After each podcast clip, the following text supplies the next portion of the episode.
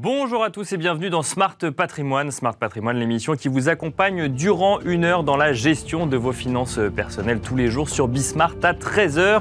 Au sommaire de cette édition, nous parlerons tout d'abord euh, d'investissement dans les forêts avec Jonathan Diver, le fondateur de meilleurgf.com. Les forêts, un placement alternatif aux valeurs écologiques qui séduit de plus en plus d'investisseurs. Et puis dans Enjeu euh, Patrimoine, nous nous poserons la question de tout ce qu'il faut regarder lorsque l'on souscrit une assurance vie au moment de de la souscription, mais également durant la vie du contrat, mode de gestion, fiscalité, bénéficiaire. Tout cela n'aura plus de secret pour vous. Nous en parlerons avec Marion Devagener, directrice d'Alliance Patrimoine et euh, leader de l'écosystème Mon Avenir chez Alliance France. Mais nous en parlerons également avec Malcolm Vincent, directeur général d'Astoria Finance. Et puis dans la deuxième partie euh, de Smart Patrimoine, nous serons rejoints comme d'habitude par Laura Olivier, journaliste chez Club Patrimoine, afin de donner la parole aux experts euh, de votre gestion patrimoniale avec au programme aujourd'hui, les fonds structurés, le non-coté en assurance vie et pour finir, une chronique de Vincent Danis qui nous parlera des unités de compte SCPI en assurance Smart Patrimoine. C'est parti. Et c'est parti donc pour patrimoine thématique, un patrimoine thématique consacré tous les mardis à ce qu'on appelle les investissements alternatifs, investissements passion. Euh, et aujourd'hui, nous vous proposons un focus sur l'investissement dans les forêts. Nous avons le plaisir euh, pour cela de recevoir Jonathan Diver, fondateur de meilleurgf.com. Bonjour Jonathan Diver. Bonjour Nicolas. Alors euh, certains vous connaissent comme fondateur de meilleurscpi.com. Vous avez décidé de vous diversifier et d'aller pas que, mais essentiellement aussi vers les forêts. Pourquoi ce, pourquoi ce choix? Alors, c'est vrai qu'on a monté Meilleur SCPI il y a, il y a, 10 ans. Euh, euh, et, en fait, les groupements forestiers sont venus assez naturellement euh, parce que parce qu'en fait, c'est une classe d'actifs qui est au final avec un actif très tangible, hein, les forêts. et pour nous, ça a été tout à fait naturel. Donc, on a vraiment fait un travail important d'analyse, d'expertise, de découverte au final de, ce sous-jacent qui est vraiment très intéressant, la forêt en France. Et alors ça, permet de trouver du coup les meilleurs groupements forestiers, mais on va peut-être pas parler des meilleurs, pour l'instant on va parler des forêts dans leur ensemble. Investir en forêt concrètement pour un investisseur, ça veut dire quoi euh, Jonathan Diver alors, euh, la forêt, c'est un actif qui est très tangible. Et ce qu'il faut comprendre, c'est qu'une forêt, euh, elle a plusieurs vertus. Euh, la première, c'est que c'est une classe d'actifs qui est différenciante hein, dans son patrimoine. c'est intéressant d'aller diversifier son patrimoine. la deuxième, c'est que une forêt, elle capte du CO2. Mhm. Et ça, j'allais dire, c'est souvent ce que voilà ce que ce qu'on explique au sein de meilleurgf.com, c'est que quelque part, quand vous investissez dans une forêt, et eh ben en fait, votre forêt, elle va capter du CO2 et si elle est bien entretenue, si elle est bien gérée, elle va en capter un peu plus que si vous la laissiez vivre tranquillement. D'accord. Donc vous voyez que c'est important de bien gérer une forêt parce que si vous gérez bien cette forêt, vous captez plus de CO2 et donc du coup quelque part vous vous, vous compensez les émissions de CO2 qui sont importantes. Et on voit bien qu'avec la crise sanitaire, toute la sensibilisation qu'il y a euh, des Françaises et Français euh, au réchauffement climatique, euh, on a besoin d'investir dans un produit de placement qui a du sens. Bien sûr écologique, là, pour le coup, du coup Voilà, qui est écologique euh, qui, et qui va participer à quelque chose de différent. Et c'est pas que écologique. Et ça, c'est un, chiffre qui est vraiment intéressant à regarder. C'est que, euh, comment dire, il y a 450 000 emplois mhm. qui sont connectés à la filière bois. D'accord. Non délocalisables. Et euh, souvent, on, parle de chômage, etc. Aujourd'hui, il y a 80 000 offres d'emploi qui sont dans la filière bois. Donc celles et ceux qui se réveillent le matin et qui, euh, qui ont envie d'aller chercher un nouveau job avec une nouvelle passion, etc., ils peuvent aller dans cette filière bois. Et c'est pas que découper des arbres. Hein. Donc en fait, c'est large. Euh, avant même de parler d'investissement, ce que vous nous dites, c'est que c'est un actif qui a euh, une valeur écologique, mais également une valeur sociétale, c'est ça? Et en plus de ça, qui permet de conserver des emplois en France. Est-ce que vous nous Ah bah bien sûr, ouais. c'est de l'emploi non, non, délocalisable. Et, et quand on regarde cette filière, elle est, elle est passionnante parce que vous avez des, des gens qui ont la passion de, de, de la forêt. Et c'est vraiment euh, bah, c'est inspirant. D'accord. C'est une valeur, c'est plus qu'une valeur verte, vous voyez. Bon alors, vous nous avez dit effectivement qu'il fallait aussi euh, bien la gérer. Ça, on va en parler dans un second temps parce que justement, on imagine que quand on est investisseur, on gère pas sa forêt pour autant. Concrètement, du coup, si je reviens à ma première question, quand on veut être investisseur en forêt, quand on veut être associé à ce que vous nous avez euh, raconté, comment on fait concrètement? Qu'est-ce que ça veut dire pour l'investisseur? Bah, J'allais dire, c'est un véhicule d'épargne comme même fonctionnement que la SCPI. C'est-à-dire que vous investissez dans un groupement forestier euh, euh, d'investissement, un GFI. Il a des obligations réglementaires, il mhm. est sous euh, l'autorité des marchés financiers. Hein. vous avez une société de gestion agréée par l'AMF qui, qui, en fait, crée un véhicule. Et ce véhicule, il va donner une information régulière au souscripteur, à l'épargnant. Cet épargnant, il va pouvoir souscrire à partir généralement d'entre 5 et 10 000 euros sur un investissement qui va pouvoir lui générer un avantage fiscal, mais c'est pas quelque chose qu'on promeut au sein de meilleurgf.com. Pour nous, c'est vraiment toutes les valeurs. D'accord, ok. Il y en a un, mais on n'y va pas pour ça, selon vous, c'est ça? Pour moi, il ne faut pas y aller pour cette raison-là. D'accord, ok. C'est clair et net. Ah, c'est intéressant parce que généralement, on va sur un placement pour du rendement, pour de la fiscalité. Là, vous nous dites, c'est pas pour ces raisons-là qu'il faut, il faut y aller. pour des convictions et de la diversification patrimoniale. Et les clients qui vont pour des convictions et de la diversification patrimoniale, et eh ben sur le long terme, moi, je suis, je suis euh, alors je ne peux pas garantir, mais je suis euh, quasi sûr qu'ils seront gagnants. Parce que c'est un produit très long terme et que quelque part, une forêt, un arbre, pour euh, j'allais dire, euh, atteindre une certaine maturité, bah, il faut entre 50 et 100 ans. vous voyez que c'est quelque chose qui nous dépasse en plus. Hein. Alors, juste avant euh, de parler euh, de, ça, vous nous avez dit entre 5 et 10 000 euros, de très, un investissement de très long terme, du coup, ça c'est les caractéristiques qu'il faut garder en tête. 5 000 euros, c'est quoi? C'est réglementaire ou c'est juste qu'il non, ça ne fait pas sens d'y aller à moins de 5 000 euros? Non, c'est que les produits généralement sont accessibles à partir de, quelques, à partir de 5 000 euros, 5 à 10 000 euros. Voilà, en dessous, c'est vrai que c'est compliqué pour le gérant de trouver quelque part parce que ça coûte cher de traiter Bien les, sûr, les dossiers, etc. Donc voilà, il y a un minimum qui est, euh, qui est quand même euh, un peu imposé par, euh, par les sociétés de gestion qui opèrent ce type de produit. Outils diversification. Et ce qui est intéressant aussi, parce qu'il faut quand même le rappeler, acheter une forêt en direct, c'est détenir des compétences. Oui, bien sûr. Et que c'est pas facile. C'est savoir identifier des forêts. Mhm. Aujourd'hui, acheter des forêts, trouver des forêts, c'est pas facile. Donc, vous voyez que. et puis, c'est un montant qui est tout de suite important acheter une forêt en France. Il faut la protéger, effectivement, il faut l'exploiter c'est 500 à 600 000 euros, un minimum pour une forêt un peu, un peu qualitative. Donc là, vous nous dites qu'il vaut mieux investir dans un groupement forestier avec quelqu'un qui va gérer la forêt à notre place. Et quelque part, vous serez diversifié en termes de localisation, vous serez mhm. diversifié en termes de typologie de sylviculture, parce que vous pouvez être sur une forêt où vous allez faire en sorte de pousser un peu le rendement, une autre forêt qui va être plus de capitalisation patrimoniale. D'accord. Et vous aurez aussi différentes essences. Voilà. Et alors, justement, pousser un peu le rendement, on peut s'attendre à quel type de rendement sur une forêt ou sur un groupement forestier, même si effectivement, vous nous dites on n'y va pas pour ça non plus. Mais bon, il y a un moment, alors, on est quand même dans un produit d'investissement. Bien sûr, ouais, c'est vrai que bon, c'est quelque chose que, que, les épargnants regardent. Euh, nous, chez MRGF.com, tout comme chez SCP, on est toujours extrêmement prudent. D'accord. Euh, le rendement, quand on regarde dans le rétroviseur, hein, et sur, sur nos analyses et études de tous les groupements forestiers qu'il y a, donc il y en a à peu près, euh, il y en a à peu près une trentaine, euh, on est à peu près entre 1 et 1,5%. Nous, ce qu'on va vous dire en termes de rendement pour les clients, c'est que attendez-vous à avoir un rendement entre 0 et 1%. D'accord. Par contre, on peut aller chercher un peu de valorisation parce qu'on sait que le patrimoine euh, se valorise, que les forêts se valorisent. Voilà. Donc, c'est, c'est, c'est pas un produit pour, aller, pour comment dire, avoir du rendement. C'est un produit pour de la diversification patrimoniale, pour une logique environnementale et sociétale, et puis sur, sur le gâteau, euh, la partie euh, euh, fiscalité. Donc un rendement qui, qui reste somme toute assez faible par rapport à d'autres actifs, mais il vient d'où ce rendement? C'est l'exploitation de la filière bois derrière? Alors exactement. C'est en fait, il vient de, il y, a, trois natures de, comment dire, de sources de revenus dans un groupement forestier. La première, bah, bien évidemment, c'est la coupe de bois. D'accord. Et aujourd'hui, quand vous voyez les cours du bois, ben, vous avez intérêt à couper un peu de bois pour quelque part stocker un peu de, j'allais dire, de profit. Bien sûr. Parce, que, le, parce que le bois est utilisé dans plein de matériaux, hein, euh, dans plein d'usages. De, hein. Vous avez euh, la construction, le chauffage, euh, le, comment dire, le bois industrie. Et, là, les pénuries de matières premières qu'on a connues, par exemple, avec le Covid, ont, eu un impact sur la gestion des forêts ou sur les, les rendements des groupements forestiers ou c'était complètement décorrélé? Ben, En fait, ce qui, ce qui, se passe, c'est que le, le, les cours de bois ont, été, ont pris presque 100% en termes de, de valeur. Sûr, oui, donc, voyez, donc c'est, extrêmement important. Donc c'est vrai qu'on peut se dire qu'il y a un intérêt un peu à couper euh, du bois. Maintenant, philosophiquement, je pense que c'est important que les, euh, j'allais dire que les gérants et que tous les opérateurs et tous les investisseurs final de forêt en France jouent le jeu aussi de la solidarité des entreprises nationales. Parce qu'en fait, à un moment donné, si vous voulez, si vous êtes là pour vendre 100% plus cher votre, votre bois à, à, des entreprises qui ne sont pas des entreprises européennes, c'est un peu dommage parce que du coup, ça, mm. nous, ça fait monter les prix en France. Donc on, en revient effectivement à cette idée d'investissement avant tout avec, euh, avec bah, presque des valeurs, hein, c'est ce que vous nous dites.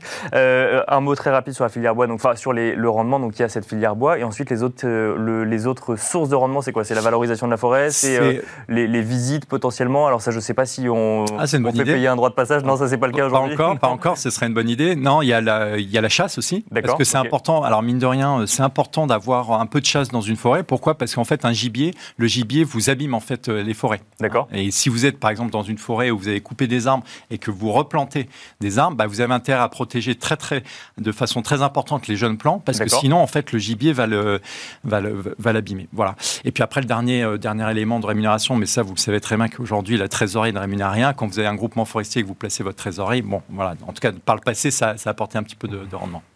Alors euh, il nous reste euh, quelques minutes, un mot rapide de la fiscalité avant de revenir sur bah, sur cette diminution des émissions carbone ou en tout cas cette compensation. Alors la fiscalité très rapidement, qu'est-ce qui fait qu'elle est avantageuse? Alors il y, a, il y, a, deux natures de fiscalité. La, la première c'est que en fait quand vous investissez dans un GFI, le GFI est considéré comme au final de l'IRPM, donc l'impôt sur la réduction pour, pour les petites et moyennes entreprises. Donc en fait, concrètement, vous investissez 10 000 euros, mhm. vous allez avoir 25% puisque le décret d'application de l'IRPME est passé euh, courant, euh, courant mai ou juin.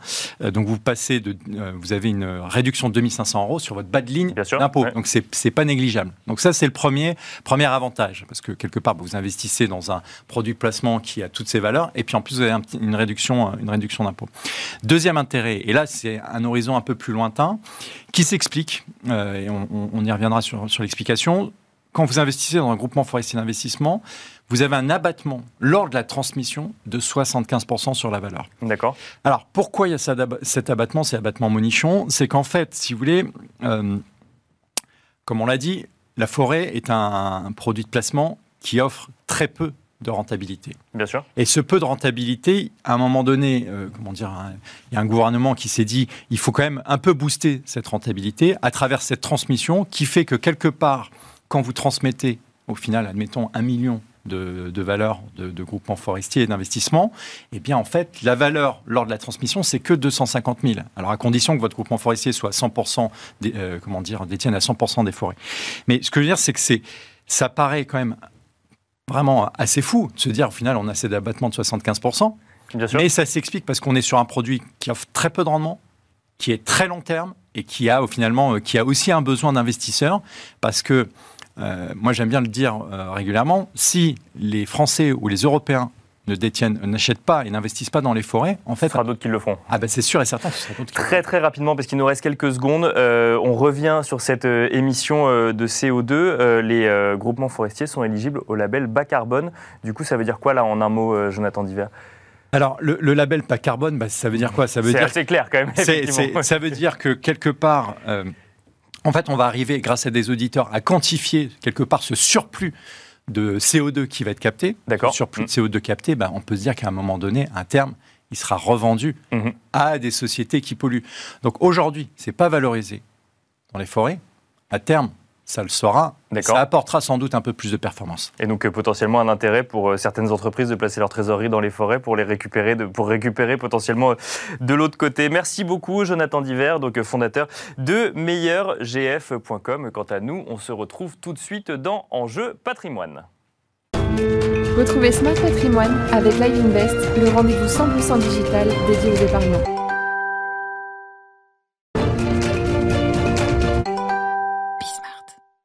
Et c'est parti pour Enjeu patrimoine à présent, une quinzaine de minutes à peu près où euh, on va évoquer toutes les questions qu'il faut se poser lorsque l'on ouvre son contrat d'assurance vie, mais potentiellement aussi euh, tout au long de euh, sa vie. on va donc du coup se poser un certain nombre de questions ensemble pour le plaisir, pour le pour en parler. Pardon, j'ai le plaisir de recevoir Marion Devagener, directrice d'Alliance Patrimoine et leader de l'écosystème Mon Avenir chez Alliance France. Bonjour Marion Devagener.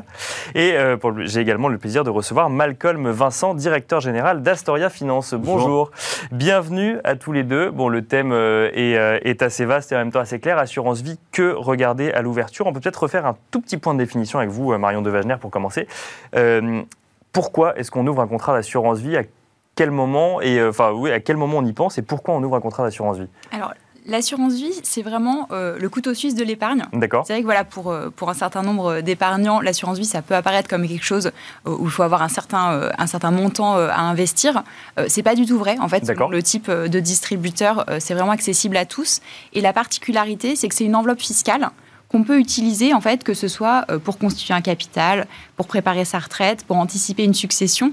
et donc c'est quelque chose qui bénéficie d'une fiscalité favorable tant, alors c'est les termes techniques, en cas de vie qu'en cas de décès. Oui, bien sûr, parce que ça s'appelle assurance vie. Dans assurance vie, il y a quand même cette idée au départ de, euh, de, bénéficiaires qui toucheraient en fait cette enveloppe dans laquelle j'aurais laissé quand même une partie de mon épargne. Exactement, et c'est vraiment la spécificité de l'assurance vie par rapport à une épargne classique. D'accord. C'est que quand on ouvre un contrat d'assurance vie, on désigne en fait des bénéficiaires qui... Euh, systématiquement Systématiquement. Alors sinon, par défaut, euh, ce, sont, ce sont les héritiers, mais dans ces cas-là, on ne bénéficie pas de l'avantage fiscal de l'assurance vie, puisque quand on désigne euh, des bénéficiaires, ça sort euh, de l'actif euh, successoral. Et donc il y a des conditions plus favorables en termes, en termes d'abattement et de fiscalité en cas de succession et notamment jusqu'à 152 500 euros par bénéficiaire, on est hors fiscalité, euh, en dehors des prélèvements sociaux. Alors on reviendra euh, sur, les bénéficiaires. Malcolm Vincent, ce, contrat d'assurance vie, on a l'impression qu'il est quand même bien connu des Français.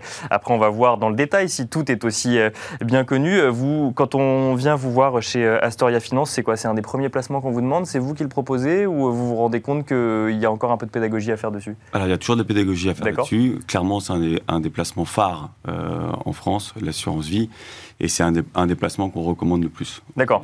Ah oui, donc en fait, c'est un de ceux qui est favorisé par les Français, mais c'est un, un, de ceux que vous recommandez le plus également aujourd'hui. Pourquoi c'est celui que vous recommandez le plus? Parce que c'est celui qui correspond aujourd'hui à le plus grand nombre euh, de cas. Il faut savoir que quand un client vient vous voir, on fait une approche globale.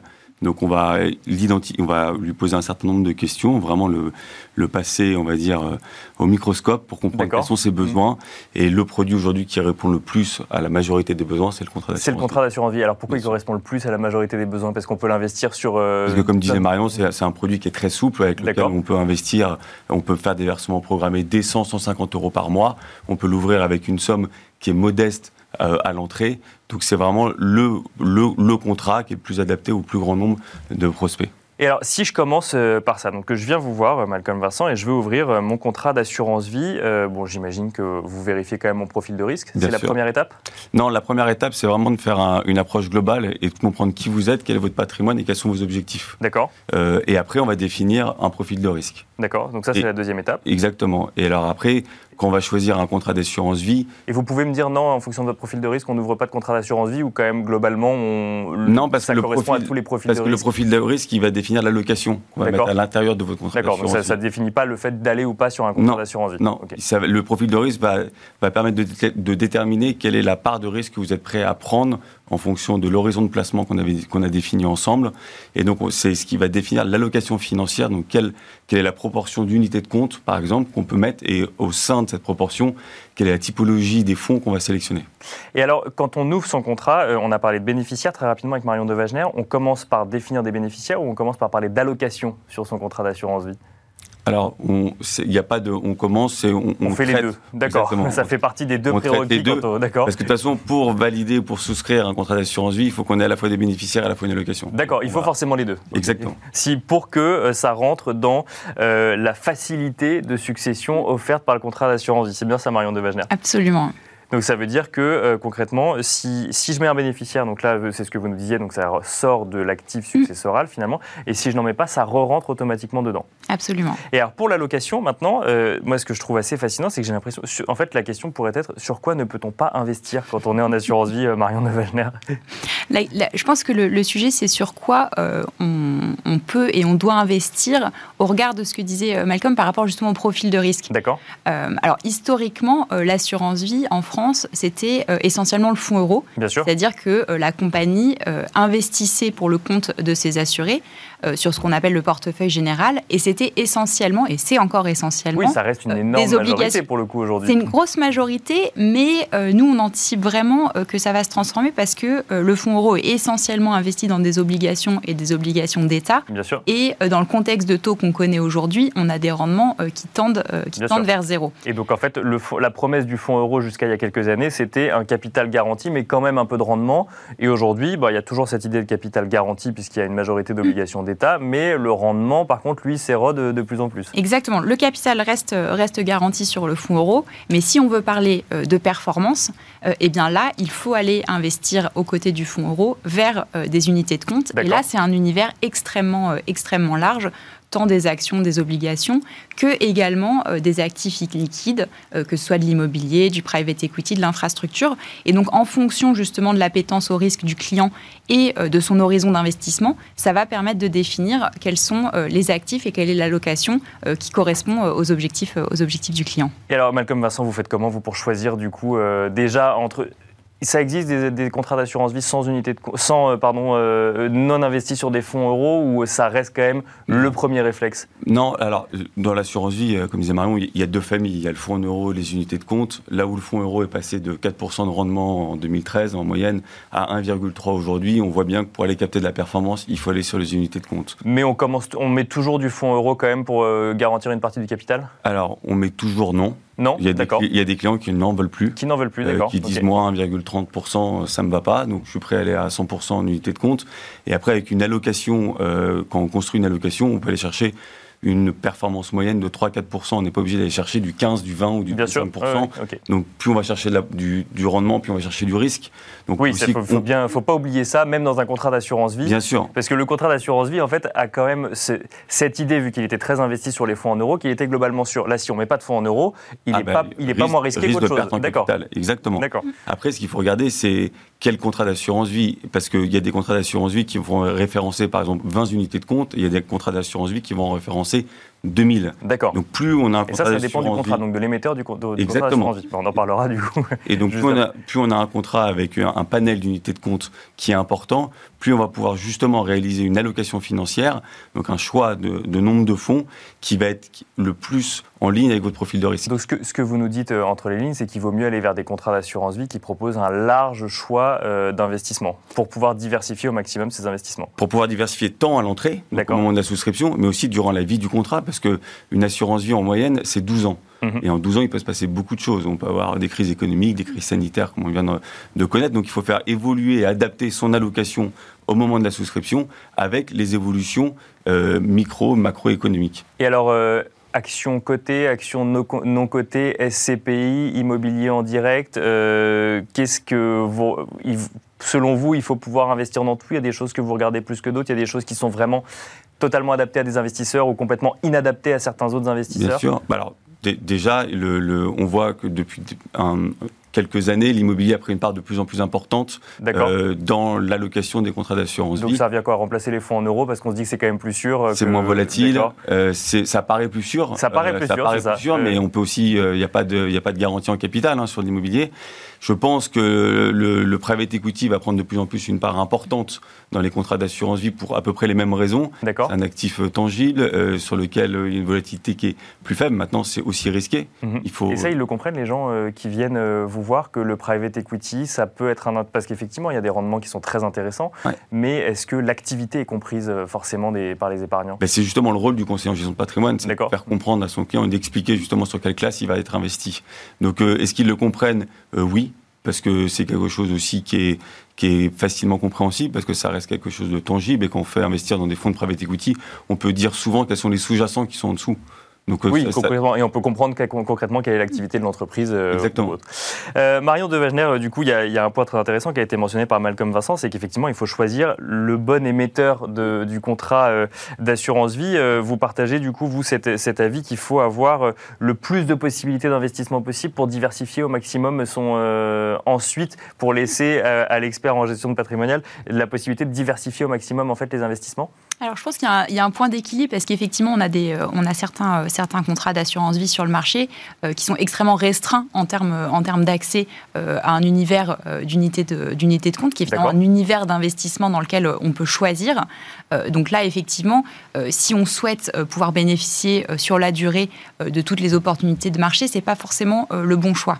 après avoir un contrat avec 2000 unités de compte, oui, voilà, même, va vraiment aller sur les 2000 voilà, Je pense que même en tant qu'expert de la gestion de patrimoine, c'est peut-être c'est peut-être beaucoup. Et, euh, et finalement, c'est vraiment l'équilibre euh, d'avoir accès à, toutes les classes d'actifs euh, avec différents assets, d'asset managers aujourd'hui. Et c'est vrai que nous, la, voilà, le, conseil qu'on offre souvent à, nos clients, c'est d'opter pour des, pour des clients qui ne sont pas avertis et qui ne, qui ne sont pas à l'aise eux-mêmes à faire ce choix, parce qu'effectivement, on est dans un univers très large.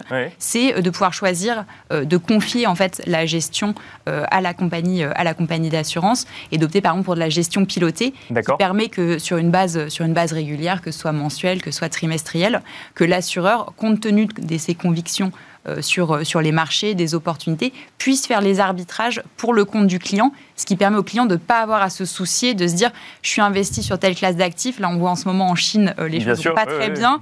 bah voilà, c'est rassurant de se dire bah tiens les arbitrages vont être faits pour moi et je vais pas rester investi sur des choses qui vont perdre beaucoup d'argent. Alors après c'est les marchés, on ne sait pas comment ça évolue, mais ça permet de confier à des experts qui ont une vision des marchés et des grandes tendances. Et alors justement la, la, gestion pilotée, on la connaît pour les marchés cotés. ça vaut également dans la gestion d'un contrat d'assurance vie pour aller vers de la SCPI, de l'immobilier ou, euh, du private equity ou ça reste vraiment focus euh, marché Alors, le principe de, de la gestion pilotée, c'est que euh, le contrat et donc l'allocation est arbitré sur une base régulière. D'accord. Donc, du coup, ça n'a pas beaucoup de sens pour des actifs illiquides qui ont souvent en plus des droits d'entrée d'être arbitrés puisque sur ces actifs, l'idée c'est de rester dans la durée. Bien sûr. Donc, du coup, en fait, dans ces cas-là, ce que vous pouvez, ce qui peut être opté, c'est une partie euh, du contrat en gestion pilotée et une partie euh, qu'on dédie à ces classes d'actifs qui ont vocation à rester investis sur toute la durée du contrat. Alors, euh, un autre sujet quand même assez régulier sur, sur l'assurance vie, c'est la fiscalité. Donc vous nous l'avez dit tout à l'heure, Marion de Wagner, c'est une enveloppe fiscale intéressante. il est d'usage de penser à ces fameux 8 ans. Euh, qu'il faut ouvrir son contrat d'assurance vie euh, le plus tôt possible parce qu'au bout de 8 ans, on pourra sortir en fait une partie euh, de son capital à moindre frais. c'est effectivement quelque chose auquel il faut faire attention? Alors, de toute façon, quand on investit, ce n'est plutôt pour se projeter sur, sur le long terme. Après, la, la, règle des 8 ans, elle est vraie en termes de fiscalité. Euh, mais euh, l'argent n'est absolument pas bloqué pendant les huit premières années. Euh, D'accord, donc ça reste liquide. Donc ça reste, ça reste important liquide. De et ça, c'est vrai que c'est un peu, c'est quasiment une légende urbaine, on pourrait dire, puisqu'effectivement beaucoup de clients pensent que l'argent est bloqué pendant huit ans, ce qui n'est pas, ce qui n'est pas le cas. C'est juste qu'il y a un avantage fiscal au bout des 8 ans qui est plus intéressant. En fait, au-delà de 8 ans, euh, pour, euh, pour une personne euh, seule, il y a de l'ordre de. C'est 4600 euros de produits. Donc, les mhm. produits, c'est l'écart entre l'argent versé et la, valeur, et la valeur du contrat qui sont, qui sont hors fiscalité, sur lequel on n'est imposé que sur les prélèvements, que sur les prélèvements sociaux. Mais pendant les 8 premières années, depuis la mise en place du prélèvement forfaitaire unique, on a encore une fiscalité qui reste favorable. donc, du coup, c'est pas du tout c'est cette fameuse date du 27 décembre 2017 où tous les versements antérieurs ont une fiscalité précise et tous les versements supérieurs ont une autre enfin euh, postérieurs ont une fiscalité du coup ce fameux prélèvement forfaitaire unique. Exactement. Et puis le, sur ces huit premières années, du coup, si le client opte pour ce prélèvement forfaitaire unique, euh, c'est un taux euh, de 12,8 d'impôt, qui fait qu'avec les prélèvements sociaux, on est à 30%, tout compris de fiscalité, ce qui du coup reste un écart pas si grand par rapport à ce qui se passe après 8 ans. Alors, bon, il nous reste euh, quelques, euh, une, petite minute pour euh, aborder un dernier point que beaucoup d'épargnants regardent, c'est les frais. Malcolm Vincent, comment vous abordez ce sujet avec vos, clients? Alors, les, frais, il y en a plusieurs dans un contrat d'assurance vie. Il y a les droits d'entrée, les frais de gestion, et après, il y a d'autres frais durant la vie du contrat qui peut être par exemple des frais d'arbitrage. D'accord. Et nous, c'est quelque chose par exemple qu'on va regarder, c'est les frais d'arbitrage. Et on y pense dès le début quand on ouvre son contrat d'assurance vie, quand on est épargnant, à tout ce qui va arriver sur le reste de la vie du contrat? On n'y pense pas. D'accord. Et c'est justement un des rôles aussi, c'est de pouvoir expliquer aux, aux clients quels sont les frais euh, qui va subir durant toute la durée de vie de, de son contrat. Et notamment les frais d'arbitrage, pour moi, sont importants parce que si on veut justement faire évoluer la location au sein de son contrat. Il ne faut pas que ça nous coûte trop cher à chaque fois. On ait des frais qui soient, qui soient, les plus faibles possibles, voire certains contrats aussi font des frais gratuits euh, d'arbitrage. Et donc ça, c'est un point aussi important à regarder au moment de la souscription. Les droits d'entrée euh, sont au moment de la souscription, donc en fonction du conseil qu'on apporte, on peut légitimement accepter de payer euh, des frais d'entrée plus ou moins élevés. Ça dépend aussi du conseil qu'on. Donc, par exemple, des frais d'entrée plus élevés pour des frais d'arbitrage moins élevés par la suite. C'est exactement. C'est pas automatique, mais ça peut être une façon de. C'est pas automatique, mais c'est sûr que les frais d'arbitrage, c'est quelque chose d'important, parce que quand on part en moyenne pour 12 ans et qu'on fait des, des, arbitrages qui peuvent être euh, euh, nombreux durant la vie du contrat, c'est important de faire attention à ce point. Marion de Wagner, même question sur les frais. Du coup, quand on émet un produit euh, d'assurance vie, c'est quelque chose qu'on prend en compte parce qu'on sait derrière que ça peut avoir un impact sur les, les choix qui vont être faits. Hmm. Et au-delà de l'impact sur, sur les choix, les frais, ils ont forcément aussi un impact sur, sur la performance. Et c'est voilà, on a mentionné un certain nombre de frais. il y a d'autres frais aussi qui sont parfois moins, moins transparent ou moins facile à voir pour, pour le client, ce sont les frais qui sont liés à la gestion des, des, actifs, donc les frais, les frais d'asset management. Et c'est vrai qu'aujourd'hui, on a des contrats qui ont été lancés qui sont en clean share. Bien sûr. Ça veut dire qu'en fait, il y a, une transparence Exactement. Il n'y a pas de reversement de l'asset manager à l'assureur. Et ça, c'est vrai que c'est des frais euh, qui étaient un petit peu cachés, même si on, même si on les révèle. Et donc, c'est voilà, plutôt un atout pour, pour les épargnants de se tourner vers ce type de contrat. Merci beaucoup à tous les deux. Euh, une quinzaine de minutes pour parler de l'assurance vie. Euh, beaucoup de réponses et sûrement beaucoup d'autres questions. Euh, donc, vous pourrez les poser à Marion Devagener, directrice d'Alliance Patrimoine et leader de l'écosystème Mon Avenir chez Alliance France. Merci beaucoup. Et vous pourrez les poser également à Malcolm Vincent, directeur général d'Astoria Finance. Merci à vous de nous avoir suivis. On se retrouve tout de suite dans la deuxième partie de Smart Patrimoine.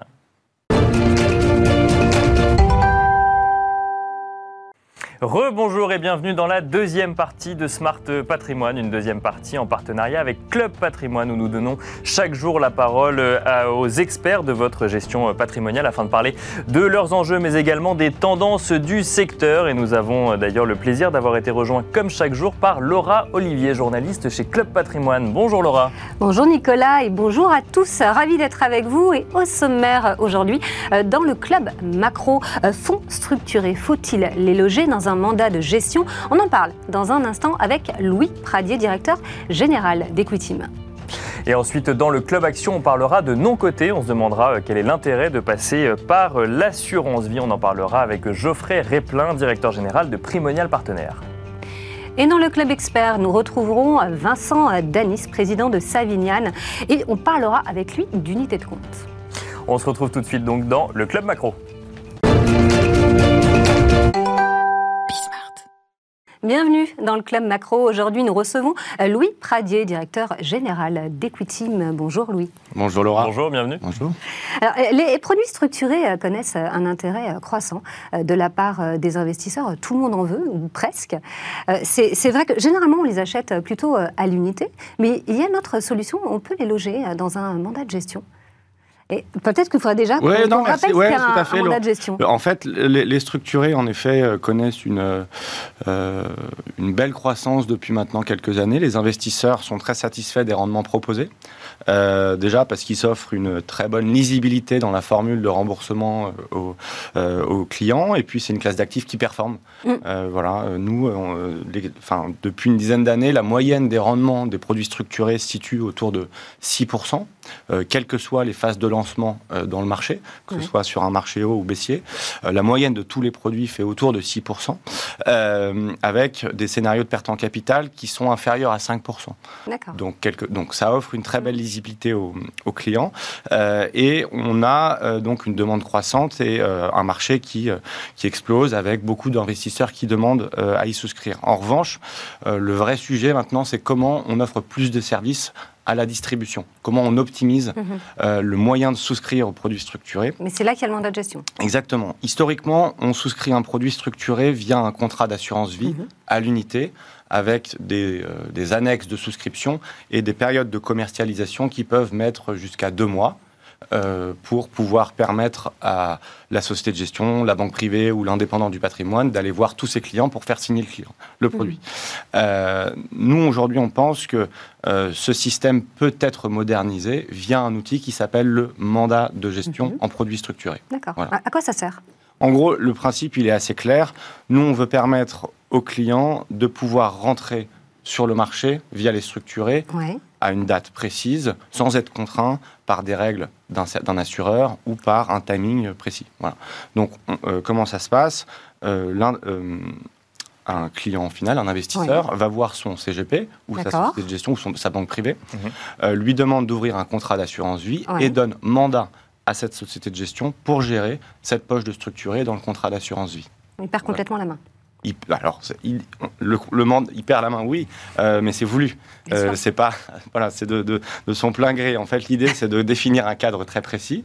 On définit un, univers mhm. d'investissement, une zone géographique, euh, des typologies de produits qu'on a le droit de mettre, une pondération mhm. maximum, évidemment. Le produit structuré s'intègre dans une allocation. donc, l'idée, c'est peut-être de dire, voilà, je peux mettre jusqu'à 25% de produits structurés, plutôt sur indice plutôt des zones majeures, donc États-Unis, Europe, voilà, on s'arrête là. On fait des produits avec un risque d'ici max 5, max 6. Mhm. Donc on définit un cadre très précis. Et là-dedans, la société de gestion en partenariat avec le CGP, aura la main pour passer les arbitrages au nom du client. D'accord. Combien ça coûte? Alors, euh, c'est une bonne question. On nous l'a remonté très souvent. Euh, évidemment, il y a une société de gestion à payer. Donc, ça sera, il y a des frais, il y a des frais euh, annuels qui peuvent être compris entre 0,30 et 0,50 selon les montants, selon les, selon les cas. en revanche, ce qu'il faut, qu'il faut bien avoir en tête, c'est que ce n'est pas une surcharge. Ça amène tout un tas de choses au client. Un produit structuré, quand il est souscrit en assurance vie, euh, je prends un exemple très clair. J'ai un produit qui se lance au 1er janvier 2021, par exemple. Il est remboursé au 1er janvier 2022. Mhm. Donc le client est content. Il a touché un coupon de 7%, mettons. Euh, son CGP reconstruit un produit.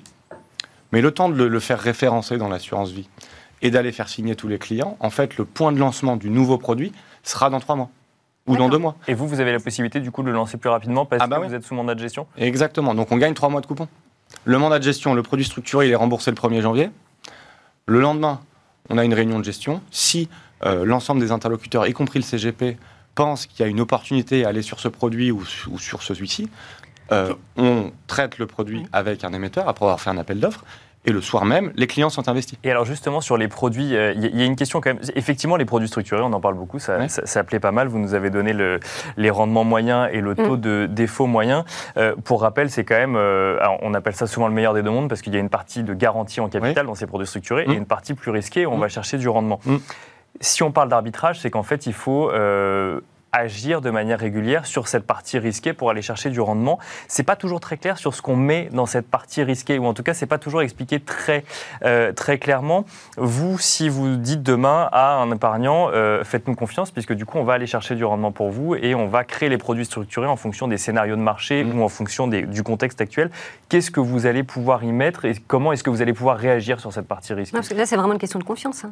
Non, alors le, le, sujet, c'est que déjà un produit structuré, alors en effet, les composants qui délivrent la performance sont parfois assez compliqués à intégrer pour euh, quelqu'un qui n'est pas dans l'industrie. En revanche, le contrat que l'investisseur passe avec la banque, il est très clair. Mhm. Il sait qu'il est protégé à moins 50, il sait qu'il peut avoir du coupon de 6, et il sait dans quel contexte ça arrive. Donc ça, il faut que ce soit clair. Mhm. donc le client donne un mandat en ayant cette capacité de définir, enfin de lire les règles qui seront souscrites.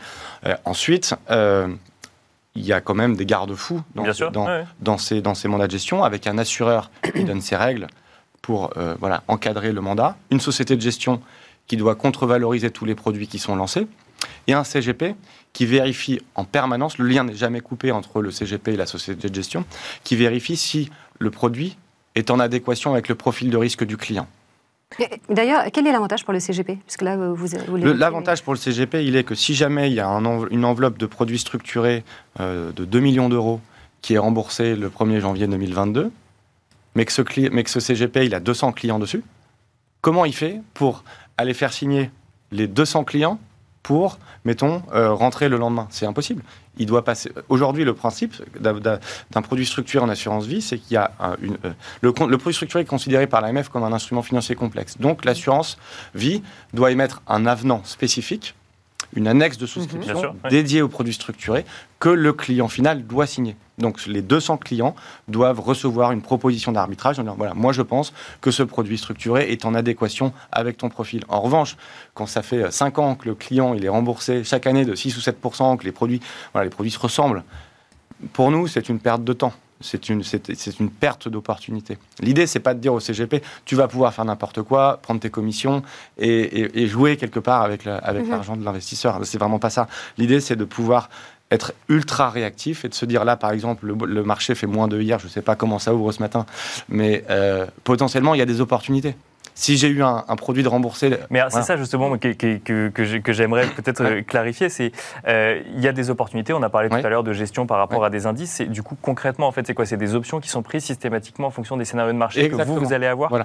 Par exemple, le marché fait moins 2% euh, hier, il fait moins 6 sur les banques. Il y a un pic de volatilité sur les valeurs financières. Mhm. Nous, nos produits se nourrissent de volatilité puisque nous vendons à découvert des options. Ça, vous jouez sur les variations de voilà, Nous vendons des options qui nous, qui, nous, qui nous rapportent une prime qui est injectée dans le produit. Plus cette prime est élevée, plus on va voir des rendements élevés ou des protections élevées. Et du coup, nous, on est très opportuniste. On est un peu schizophrène. On a envie que les marchés mmh. montent pour que les produits se désactivent et délivrent les performances, mais on a mmh. aussi envie parfois qu'il y ait de la volatilité pour pouvoir capter des, ces, pics de vol mmh. et délivrer des belles formules aux clients. Voilà. On est un peu entre deux. Évidemment. Et pour, finalement, pour Equity, l'avantage, c'est quoi? Parce que finalement, c'est moins de paperasse, moins de coups de fil. Il y a quand même une histoire de gain de temps. Nous, c'est travailler en, sérénité, de, se dire, euh, quand on, euh, les, assureurs, d'une manière générale, nous imposent des contraintes sur les nombres de mécanismes et les sous-jacents utilisés.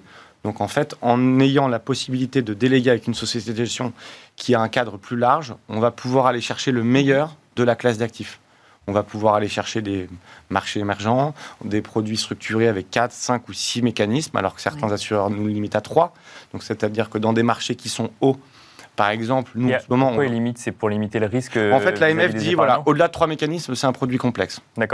Un ou à vigilance non simple. Donc en fait, ce que vous dites, c'est qu'on simplifie, on, se permet de faire plus de choses, mais du coup, on encaisse le risque, une partie du risque, si jamais euh, bah, effectivement on n'est pas un exemple très, très, très, très, très simple, un produit structuré aujourd'hui sur un indice optimisé avec un biais ESG, euh, un produit tout simple avec un rappel annuel mhm. à 100% du niveau initial, c'est trois mécanismes. Il est éligible partout. Si je mets un mécanisme qui dit le produit, il va se rappeler même si le marché baisse, c'est-à-dire que j'intègre un mécanisme de dégressivité. Mhm. Chaque année, le produit se désactive, même si il baisse de 3%. Donc dans des marchés qui sont hauts, c'est plus sécurisant pour le client, on est d'accord. Ce produit-là, il va passer à quatre mécanismes, puisque la dégressivité compte un mécanisme. Donc il sort du scope, donc il est plus éligible. Donc, voilà. Si j'intègre encore un autre mécanisme qui dit qu'à maturité, je mets une double protection du capital, je passe à 5. Je le rends encore moins éligible. Alors qu'un mandat le permet donc l'idée, c'est d'aller proposer le meilleur de, la classe d'actifs, euh, voilà, dans un, dans un cadre où on est ultra réactif. Et le mandat, en un mot, c'est plus ou moins risqué du coup que euh, quand on est dans les clous de ce que vous imposent les assureurs? C'est pour moi, c'est moins risqué.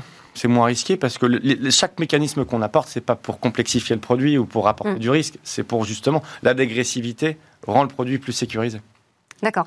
Merci euh, beaucoup, Louis Pradier, d'avoir été euh, avec nous. Je rappelle que vous êtes euh, directeur général d'Equity, mais on se retrouve tout de suite pour le Club Action. Merci beaucoup. Merci. Bienvenue dans le Club Action. On va à présent parler de non-coté et on va se demander quel est l'intérêt de passer par l'assurance vie pour investir dans le non-coté. On en parle avec Geoffrey Réplin, directeur général de Primonial Partenaires. Bonjour Geoffrey Réplin. Bonjour. Bonjour Geoffrey.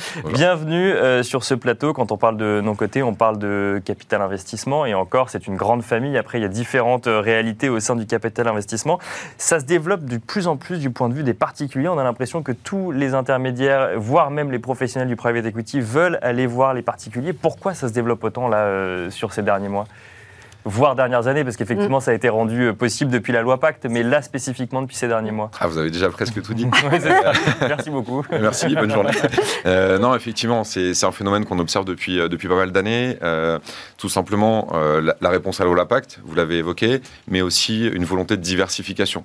Aujourd'hui, dans les contrats d'assurance vie et de manière générale, les investisseurs allaient beaucoup vers le fonds euro, mhm. vers les UC immobilières et vers les marchés financiers cotés. Bien sûr. Les, les, fonds euros aujourd'hui sont de plus en plus limités en termes d'accès. Les UC immobilières, on voit qu'il existe certains ratios maximum d'investissement. Les unités de compte financières, les marchés sont relativement hauts en ce moment. On ne sait pas si ça peut encore monter, si ça va baisser. Je pense que vous l'avez évoqué avec euh, l'intervenant précédent. C'est une grande interrogation. Et ce sujet de diversification. Donc on cherche une nouvelle classe d'actifs sur laquelle investir. Et ensuite, évidemment, la réponse à la loi Pacte, où on cherche à redynamiser l'économie réelle, quelque chose de palpable pour l'investisseur. Et notamment, effectivement, c'est en lien avec euh, bah, l'idée de relance de l'économie après euh, la pandémie. Bon, alors. C'est des rendements qui sont attractifs. Les rendements moyens dans le private equity sont autour de, 11%. Après, ça dépend de la gestion. Mais oui, c'est attractif. C'est peu liquide, voire pas liquide du tout, puisque du coup, on investit sur le long terme. C'est des tickets d'entrée qui sont de l'ordre de 5 000 euros à peu près. moi, la, la, question que je me pose comme ça, c'est il y a des institutionnels qui sont quand même sur ce marché depuis très longtemps, qui sont capables de mettre des très gros tickets, il y a des rendements qui sont présents. En fait, il y avait un monde finalement entre professionnels de la finance qui marchait très bien. Pourquoi d'un coup d'un seul l'ouvrir et s'embêter à aller... Euh, l'offrir aux particuliers alors que c'est complexe à comprendre et que euh, bah, c'était un monde qui roulait quoi. Alors, il existe plusieurs formes de private equity. Vous avez évoqué le private equity institutionnel. Bien sûr. Et depuis quelques années, en dehors de l'assurance vie, on a vu apparaître différents types de fonds de private mhm. equity généralement la performance n'était pas vraiment autour de 10, 11, 12%, puisque euh, forcément l'intermédiation et euh, la, la, morcellation en petite poche à partir de 5 000 euros, 10 000 euros, 15 000 euros faisait qu'il y avait des coûts. Et on retrouvait généralement pas les mêmes TRI. Bien sûr. Ah oui, parce qu'on peut avoir ce rendement-là quand on est euh, sur un seul investisseur qui amène une grosse somme d'argent. Généralement, effectivement. Et donc, c'est pour ça que le marché du private equity, historiquement, est plutôt un marché d'institutionnels capable d'arriver avec des multimillions c'est souvent, c'est souvent ce sujet. Hein, euh, c'est moins le cas pour des particuliers. Voilà, la performance pour les plus riches. Et euh, depuis quelques années, euh, on essayait de voir comment le particulier pourrait participer à la danse.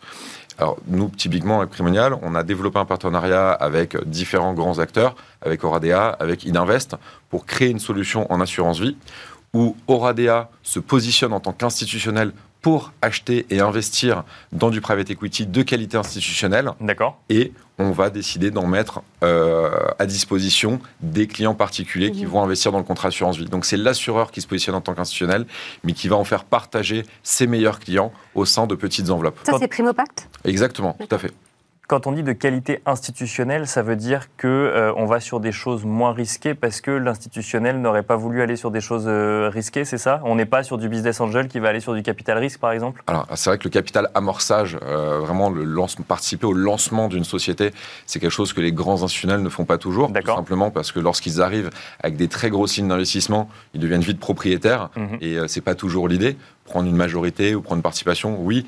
Prendre 100% du capital, c'est pas toujours l'intérêt de l'institutionnel qui veut aussi euh, que euh, les, dirigeants et les, entrepreneurs euh, mènent leur business. Donc l'idée, c'est d'arriver sur des sociétés qui ont déjà un business model éprouvé, sur lequel on a certaines preuves de développement. Et en fait, l'apport nouveau de liquidité va les aider à développer un nouveau concept, à s'internationaliser, à recruter des, talents pour que euh, cette société prenne une ampleur de second niveau, de troisième niveau, et vraiment à l'échelle mondiale. Donc on n'a pas les mêmes acteurs sur le, euh, sur le capital investissement que sur le pardon sur l'amorçage que sur l'investissement ou la transmission. Évidemment. Euh, Nicolas l'évoquait en introduction, il y a la concurrence, vous n'êtes pas tout seul. En, quoi votre produit, c'est Primopact hein, du coup, est mieux que la concurrence? Alors mieux. S'il est mieux, déjà. S'il est mieux. Alors j'aurais tendance à apprécier euh, ce genre de commentaires. Euh, effectivement, mieux, je ne sais pas. Euh, unique au moment du lancement, il y a, il y a environ un an et demi, on, était, on a été les seuls. les premiers Les pionniers? Les pionniers sur le lancement d'une solution de private equity qualité institutionnelle, mhm. disponible à partir de 5000 euros et surtout avec une liquidité bimensuelle. Donc c'est vraiment ça la différence, c'est qualité institutionnelle et la liquidité Et la liquidité, d'accord. Ouais, vraiment, c'est ce qui a fait la différence. Aujourd'hui, quand on parle euh, de performance autour de 10, 11, 12% pour les grands institutionnels qui investissent de très grosses enveloppes, il y a aussi euh, ce sujet de l'illiquidité. C'est-à-dire qu'on va payer le fait que notre argent soit bloqué pendant plusieurs années. Bien sûr. Nous, aujourd'hui, forcément, euh, l'intermédiation par l'assureur euh, va avoir un léger coût, notamment sur ses liquidités. C'est-à-dire que tous les 15 jours, un assuré qui a besoin euh, ah, d'avoir cette sortir. tous les 15 jours, il a la possibilité de sortir de cette unité de compte. Il n'y a pas de frais d'entrée. Il n'y a pas de frais de sortie. Donc des rendements, j'imagine, un peu moins élevés du fait qu'on peut sortir à tout moment. Alors potentiellement moins élevés. On sait que... Du coup, moins élevé, ça veut dire quoi? Nous, notre objectif en scénario conservateur, c'était d'aller chercher environ 6% de performance. Mhm. On voit que pour un produit qu'on a lancé il y a un petit peu plus d'un an, la VL aujourd'hui se situe déjà à plus de 105, presque 106. Donc l'effet Courbangie n'a pas descendu au en dessous de 99. Donc finalement, ce qu'on peut souvent reprocher au private equity, d'avoir une couche de frais importante à amortir dans les premiers mois, nous, celle-ci n'a quasiment pas existé. C'est aussi lié au contexte. Il faut reconnaître qu'en période de crise, si on regarde les meilleurs millésimes de private equity durant les 20 dernières années, c'est pendant les plus grandes crises que nous avons les meilleures opportunités d'investissement. Bien sûr, ok. Quand on s'est lancé il y a deux ans, le Covid n'existait pas. Le Covid est passé par là, c'est pas du tout une aubaine parce que ça a été terrible pour euh, des millions de gens. Euh, voire plus. Mais c'est vrai que sur ce type d'investissement, ça a créé des opportunités qui ont été plutôt bonnes et on espère que ça se retrouvera dans les portefeuilles d'investissement. Justement, vous avez fermé votre deuxième enveloppe de Primo Pact, non Là, en septembre? Exactement. Donc on peut peut-être parler collecte et investissement. Ah, vous êtes à jour, c'est bien, très bien. on essaye. Primo Pact, c'est un seul produit, mais qui a eu deux fenêtres de commercialisation. En fait, quand on lance ce type de structure, souvent on a 24 mois de commercialisation maximum, c'est quelque chose de réglementé. Et on avait ouvert la première fois pendant 12-13 mois. Et on a rouvert pendant 7 28 mois. La conversation vient de s'achever le 9 septembre. On avait un objectif de, collecte d'environ 30 millions. On a dépassé cette enveloppe. Pas beaucoup, hein. on est légèrement au-dessus de 30. Donc, à, nos yeux, c'est un succès. On collecte à peu près 1 milliard cette année. Donc, vous faites le ratio, euh, dont 650-700 millions en assurance vie. 30 millions sur 750 millions, on arrive sur un ratio qui est plutôt intéressant, on est de l'ordre de 4% environ. C'est plutôt sympa. Et euh, surtout, ça nous donne la possibilité de rediscuter avec nos, nos, fournisseurs et nos partenaires sur ce sujet pour lancer Primo Pacte 2, j'espère, dès la rentrée 2022. Donc j'allais vous demander euh, si euh, si on se demande si c'est vraiment fait pour les épargnants, le private equity ou autre, et notamment sur cette question d'illiquidité, moi, ça m'interpelle quand même le fait que ce soit liquide. Comment est-ce que vous faites pour que d'un coup d'un seul, un investissement qui de base est illiquide puisque l'entreprise a besoin de son argent, vous le faites pour le rendre liquide? Ça fonctionne réellement ou il y, a des contraintes à respecter quand même? Non, non, ça fonctionne réellement et euh, le meilleur exemple qu'on peut avoir, ce qu'on a fait avec Primopact et le private equity, c'est exactement ce qu'on a fait il y, a, il y 13 ans, 14 ans avec la SCI Capimo, que je pense la plupart des gens qui nous suivent aujourd'hui connaissent. C'est l'une des unités de compte immobilières les plus, euh, les plus euh, consommées du marché. L'immobilier, par essence, c'est illiquide. Bien sûr. Lorsqu'un assureur en achète, en, met, en, prend une enveloppe de 50 millions, 100 millions en début d'année et qu'elle la met à disposition en tant qu'unité de compte, c'est l'assureur qui c'est l'assureur qui va assurer la liquidité en cas de besoin de rachat du client. Capimo, liquidité hebdomadaire. Tous nos clients, tous les épargnants qui ont souhaité un jour sortir de Capimo, dans la semaine, avec les délais euh, administratifs en plus, sortent Oui, enfin, même deux semaines comparé à 10 ans, ça change. Ça, mais, mais euh, du coup, l'assureur, euh, il prend un risque énorme parce que ça veut dire que du coup, il doit pouvoir rembourser tout le monde alors qu'il n'est même pas sûr d'avoir réalisé, réalisé, de la rentabilité de l'autre côté. Alors, heureusement, il y a deux garde-fous à ça.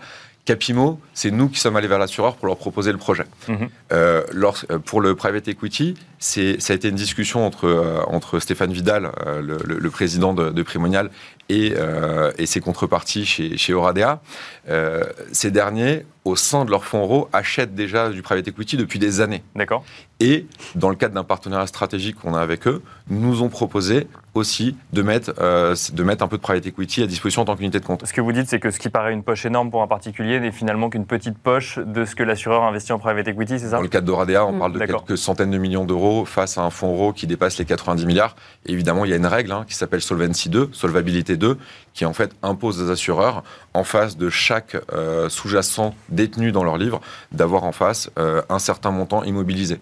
Donc en face de l'immobilier, on va retrouver environ 25% d'immobilisation. Mhm. Face au private equity, on va retrouver un autre pourcentage assez important. Mais euh, ces, toutes, ces, toutes ces barrières et toutes ces protections sont là avec des assureurs et des partenaires de renom. Merci beaucoup Geoffrey Réplin. Je rappelle que vous êtes directeur général de Primonial Partenaire. Le thème c'était non côté passé par l'assurance vie. Bah, on rappelle que du coup on investit en private equity quand on est épargnant via un contrat euh, d'assurance vie. Merci à vous également de nous avoir suivis et on se retrouve tout de suite dans le Club Expert. Merci euh, de regarder euh, le Club Expert. Vincent Danis, président de Savignan, vient de nous rejoindre. Bonjour Vincent. Bonjour, bienvenue. On va parler unité de compte, mais de manière peut-être un peu plus originale, ou peut-être pas celle forcément attendue. On parle en même temps d'assurance et de SCPI. au départ, deux univers très différents alors très différents et qui n'avaient pas vraiment d'atome crochu au départ pour se rencontrer. Sur cette euh, émission très thématique assurance vie, on a pu mmh. voir que les assureurs étaient des gens qui étaient prudents par nature, soucieux de la liquidité qu'ils devaient apporter aux assurés épargnants, et puis qui valoriser quotidiennement leurs contrats. De l'autre côté, vous avez les sociétés de gestion de SCPI, Bien sûr. avec trois prix différents sur une SCPI. Vous avez un mmh. prix d'entrée, un prix de sortie, et une valeur de réalisation, en gros la valeur d'expertise.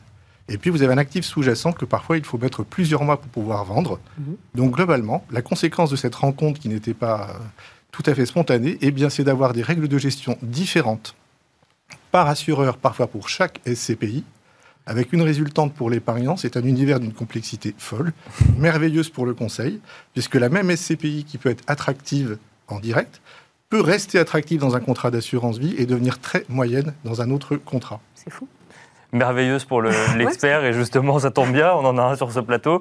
Euh, pourquoi, enfin quel intérêt à ce rapprochement euh, assurance et CPI du coup? La problématique des assureurs, c'est l'érosion des rendements des fonds en euros, mhm. c'est-à-dire d'avoir habitué les épargnants à un rendement régulier élevé. Et même si une SCPI, c'est pas du tout un fonds en euros, il n'y a pas de garantie en capital, il va y avoir des caractéristiques communes. Vous allez avoir un rendement élevé de 3 à 3,5 par an, mhm. net de frais de gestion avec simplement une valorisation une fois qu'un des prix change, c'est-à-dire peut-être une fois par an, peut même pas. Et puis, vous allez avoir, d'un point de vue par contre épargnant, quelque chose de tout à fait différent et intéressant, qui est de changer la fiscalité revenu foncier par la fiscalité issue de l'assurance vie bien plus clémente. Bien sûr. Et puis, autre avantage à ne pas oublier, que ce soit pour l'assureur qui veut servir ses épargnants ou pour l'épargnant, c'est qu'on retrouve une grande modularité dans la capacité à avoir les revenus dont on a besoin. C'est-à-dire qu'un épargnant peut se dire, je vais surexploiter mon contrat si j'ai besoin de davantage de revenus, je vais capitaliser pendant une période où j'en ai moins besoin, et tout cela en pouvant changer au fil du temps et s'adapter à ses besoins. On oublie souvent cet avantage, et c'est intéressant pour les deux, en fait, assureur comme épargnant. Euh, pourquoi euh, s'y intéresser euh, maintenant, Vincent? Parce que nous arrivons dans la saison la plus propice. Spart Patrimoine est l'émission qui permet aux épargnants de mieux comprendre, mieux gérer leur épargne eh bien, c'est la pleine saison pour les unités de compte SCPI, parce qu'une SCPI a une valeur d'expertise qui, en fait, est photographiée une fois par an au 31 décembre. D'accord. Et cette photo ne change pas pendant tout le reste de l'année. Quand on arrive au mois de septembre, on a une très bonne visibilité sur ce qui s'est passé depuis le 1er janvier dernier. Bien sûr. Évidemment, On connaît l'évolution du marché. Les sociétés de gestion de SCPI commencent à nous dire que pour les bureaux loués, centraux, bien desservis, en fait, tout va bien. Mhm. On observe même des renouvellements de baux sans évolution de surface, donc pas d'impact observé du télétravail. Donc ça veut dire que pour le moment, on peut se dire au moins stabilité là-dessus. Et puis on peut connaître aussi le parcours spécifique de chaque SCPI. Et là, quand vous avez un taux d'occupation qui est monté graduellement de 88 à 90 puis à 92 durant l'année, après, d'un point de vue expertise immobilière, ça veut dire que vous avez des flux de cash flow futurs qui seront supérieurs en fin d'année, constatés au 31 décembre 2021, et donc des expertises en hausse. Là, on parle en théorie, on ne parle pas du marché euh, SCPI actuel. On parle du marché SCPI D'accord. On est sur 88 à 92 de taux d'occupation aujourd'hui. Sur certaines SCPI, donc là aussi, il faut être mhm. sélectif. D'accord, donc ce n'est pas toutes les SCPI, et effectivement. Le très grand avantage, c'est effectivement d'avoir cette communication, ces bulletins de santé, qui permettent de suivre et de sélectionner. Pierre Dac disait que les prévisions sont un exercice difficile, surtout quand elles concernent l'avenir. En matière d'unité de compte SCPI, vous pouvez faire des prévisions en observant le présent. Et ça, c'est un avantage immense. Ça permet aux conseillers de temps en temps de prendre euh, un rôle de magicien. Mais comme je viens de vous l'expliquer, en fait, il n'y a pas de magie, il n'y a pas de surnaturel. Il y a simplement de l'étude, du travail, de l'observation. Et alors justement, il nous reste euh, une, quelques minutes encore. Euh, cette étude, ce travail, cette observation, sur les SCPI, il y a quand même un, un risque sur les rendements, il faut le dire, c'est que les rendements, ça vient des loyers. Effectivement, c'est ce que vous regardez, notamment sur cette période-là. Mais on peut aussi euh, gonfler un peu ses rendements en vendant un actif quand on n'arrive pas, à, quand on n'arrive pas au taux d'occupation actuel. Ça, c'est quelque chose que vous regardez de près, du coup, j'imagine. Dès qu'il y a une vente, on n'y va pas, par exemple ou... Non, pas du tout. Mais en fait, ce qui est important, c'est de regarder si les performances que l'on observe peuvent justement permettre de prédire l'avenir ou pas. D'accord. Si vous soutenez artificiellement un dividende en cédant des immeubles en plus-value, ça pourrait durer quelques temps, mais ça veut dire que la tendance à moyen long terme, c'est quand même une érosion des Bien sûr. reçus. Mmh. C'est-à-dire qu'il y a moins de parcs immobiliers et il y a moins de loyers qui arrivent euh, dans ce parc-là. Il peut y avoir réinvestissement après, mais ça pourra prendre un temps. Si en revanche, une société de SCPI vous dit je sers le même rendement que l'année dernière, mais en plus, je suis capable de doter le report à nouveau qui servira au rendement des années futures, mmh. dans ce cas-là, vous êtes particulièrement serein sur justement cette stabilité du 3, 3,5 que l'on pourra avoir à l'intérieur de l'unité de compte assurance. Merci beaucoup euh, Vincent Danis, président de Savignane. J'imagine, vous nous l'avez dit que c'était passionnant pour un expert hein, justement d'être sur ces SCPI parce qu'il faut euh, trouver euh, les bonnes et ensuite réussir à les intégrer dans son contrat d'assurance vie. Merci beaucoup de nous avoir décrypté un petit peu ces unités de compte SCPI en assurance vie. Merci également Laura bah, pour cette co-animation en ce mardi. Merci à vous. Merci à vous de nous avoir suivis. On se retrouve demain pour un nouveau numéro de Smart Patrimoine à partir de 13h. Bonne journée.